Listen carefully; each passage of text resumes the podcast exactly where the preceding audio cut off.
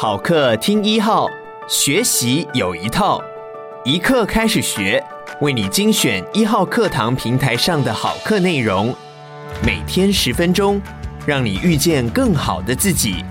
现在就订阅一号课堂 Podcast，在第一时间收听到我们提供的精彩内容吧。接下来请听志奇七七的，欢迎来到志奇七七。在创业这几年来，不论是在跟同业伙伴们聊天，还是在接受采访，时不时都会被问到这个问题。可能因为简讯设计图文不符的一大本业，就是在用资讯设计进行社会参与，所以会带给大家觉得改变不难或乐于推动变革的印象。其实改变真的不是一件简单的事，人本来就是习惯安逸的动物，不变多好，爽爽的诶。所以，我也认为不是我们能够看见改变的可能性，而是我们愿意去看见改变的可能性。愿意相信改变的可能，是在很多行动和事业还在零的这个阶段时最重要的事情。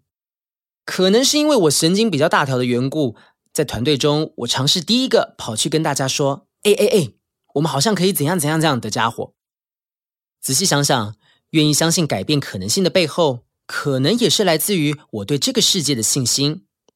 就算我一个人不行，但如果是我们的话，我相信可以。会有这样的想法，或许是来自于大学时期的一些成功经验，因为曾经踏出过第一步，遇到了很好的伙伴们，一起促成了很棒的结果。这些小事的积累，一直到今天，都在鼓励我去正向的面对改变。高中时成绩爆烂的我，听了老爸的建议，为了进大学能认识更多强者我朋友，拼了一发。后来考上了成大都市计划学系。上了大学后，我对很多科目都感到好玩新鲜，充满好奇。于是，一改高中放飞自我的学习态度，在系上一直维持着还不错的成绩。但我观察到啊，每到考试前，同学们大多很焦虑。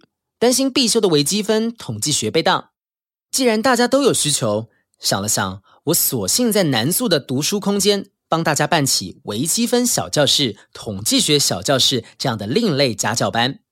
殊不知猜题命中率还蛮准的，渐渐做出了口碑。从在男生宿舍五六个人的小聚会，后来越变越大，甚至扩大到系上的图学教室举行，演变成二三十人的大班。考前啊，连外系同学都跑来一起上课。那个这边听不懂的同学没有关系，统计学允许带一张 A4 的公式笔记去考试。你看到这个题型，只要这样套进去就好。记得变换数字跟单位，一定有基本分。当时学校在正规课程以外的时间是不开放冷气的。考前二三十人，大热天挤在破破的图学教室里，热到怀疑人生。但还是一起努力讨论、挥汗解题。老实说，真的是蛮有趣的画面。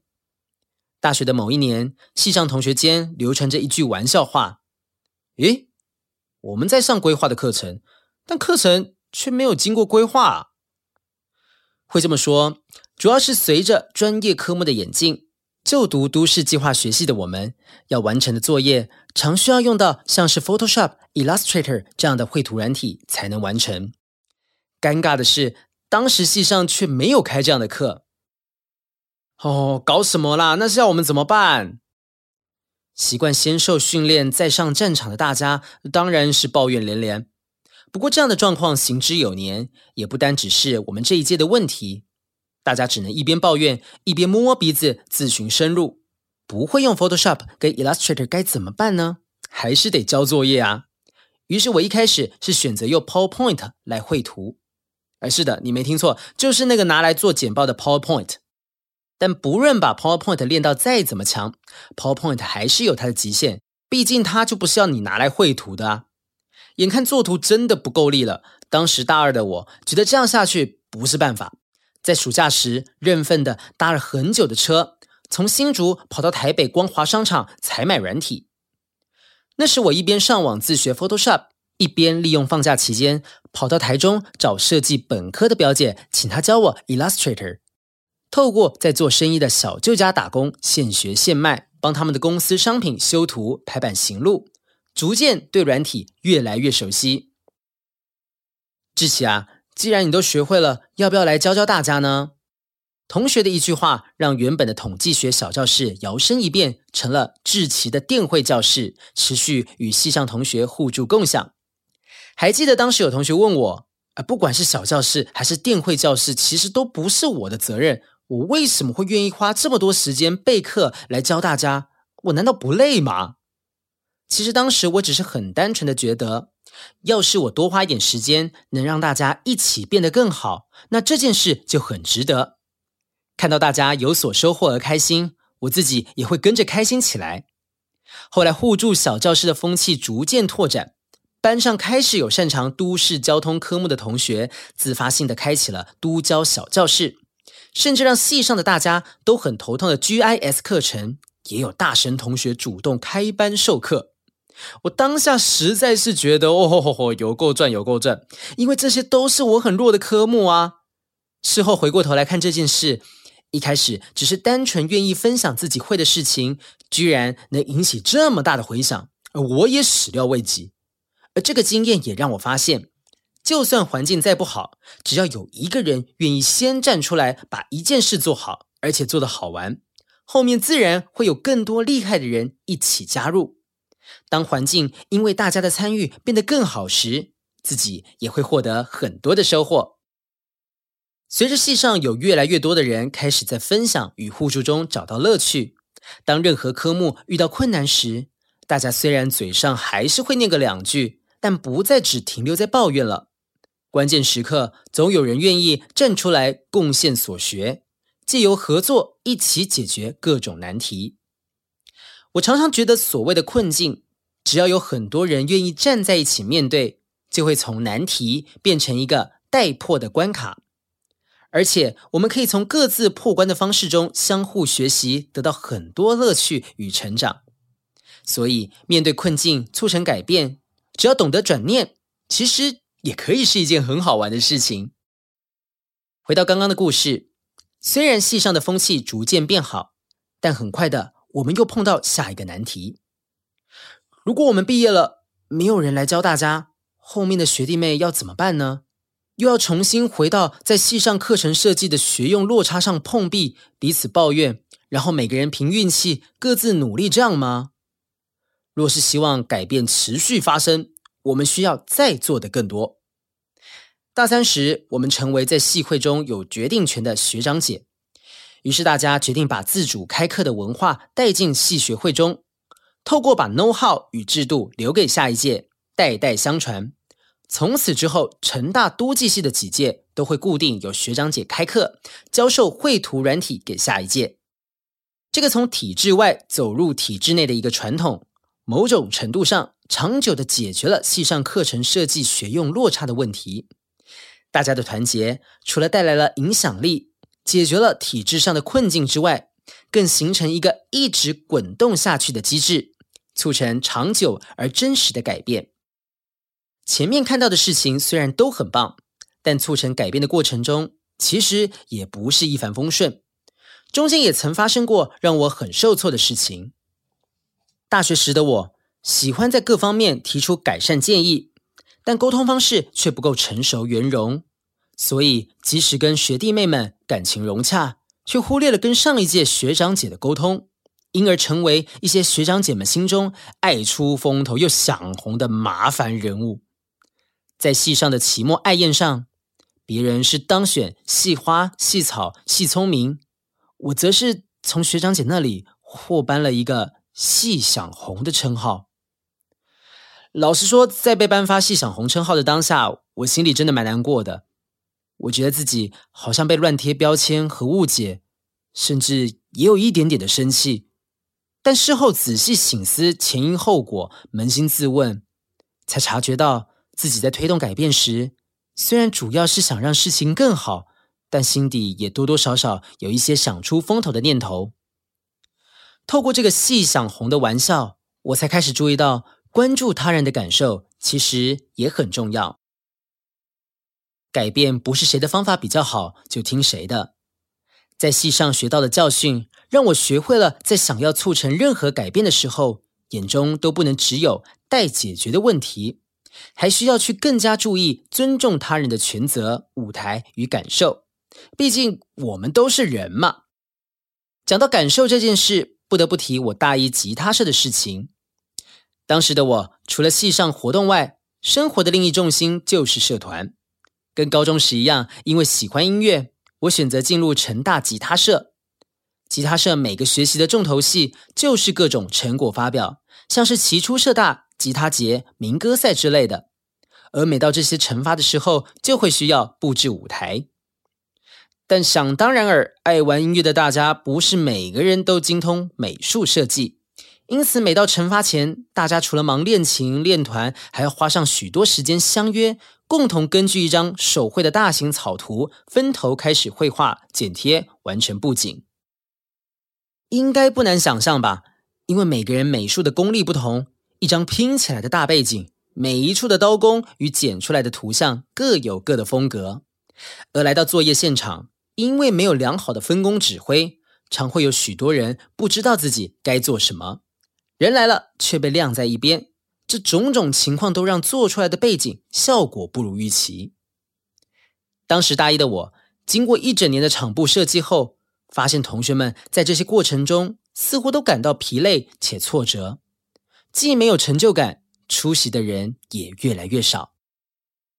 这个流程有没有可能可以更好呢？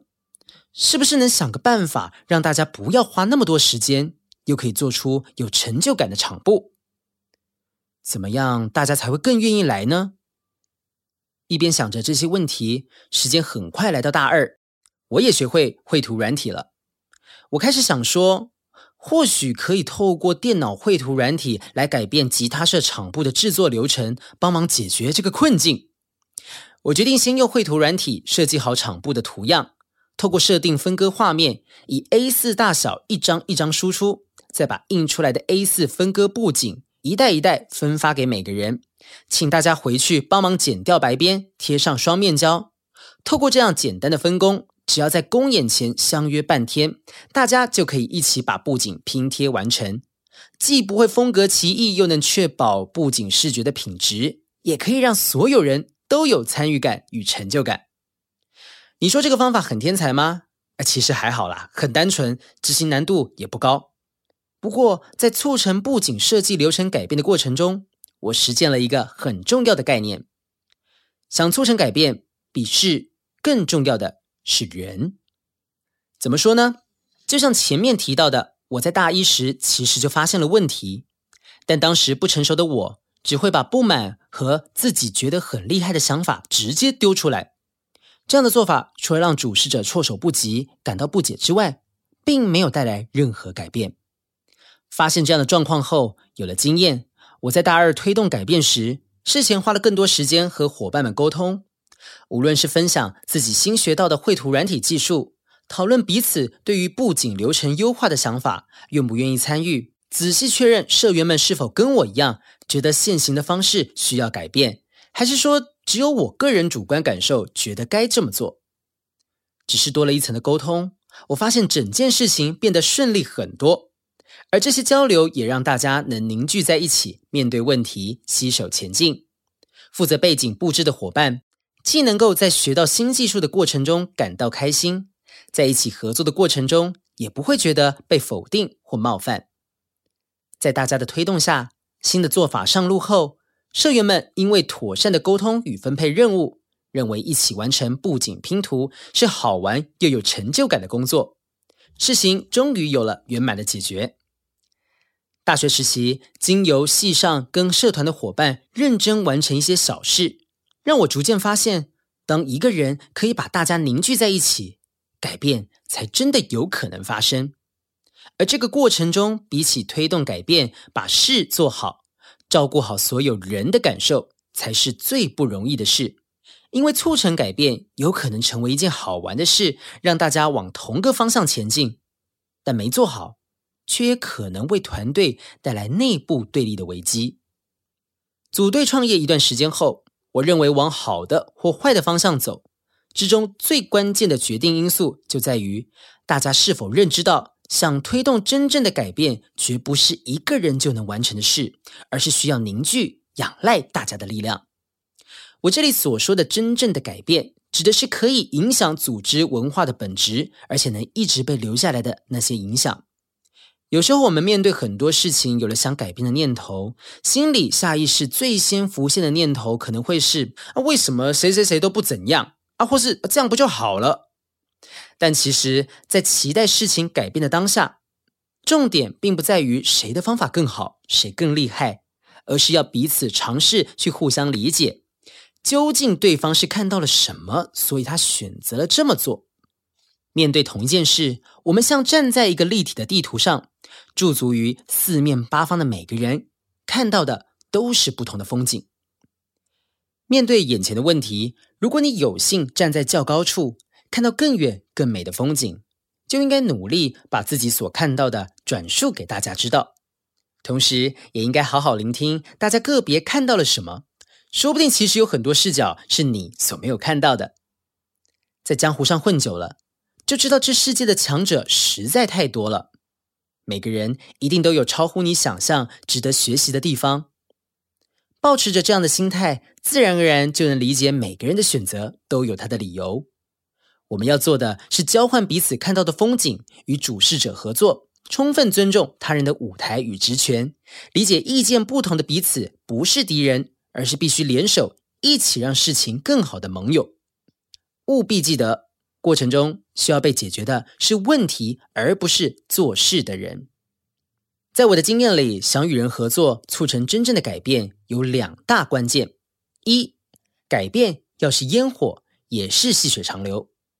如果我们解构时空来看一场改变。事情发生的当下，会需要一场瞬间的烟火，才能促成横向的连接与关注，吸引更多人加入。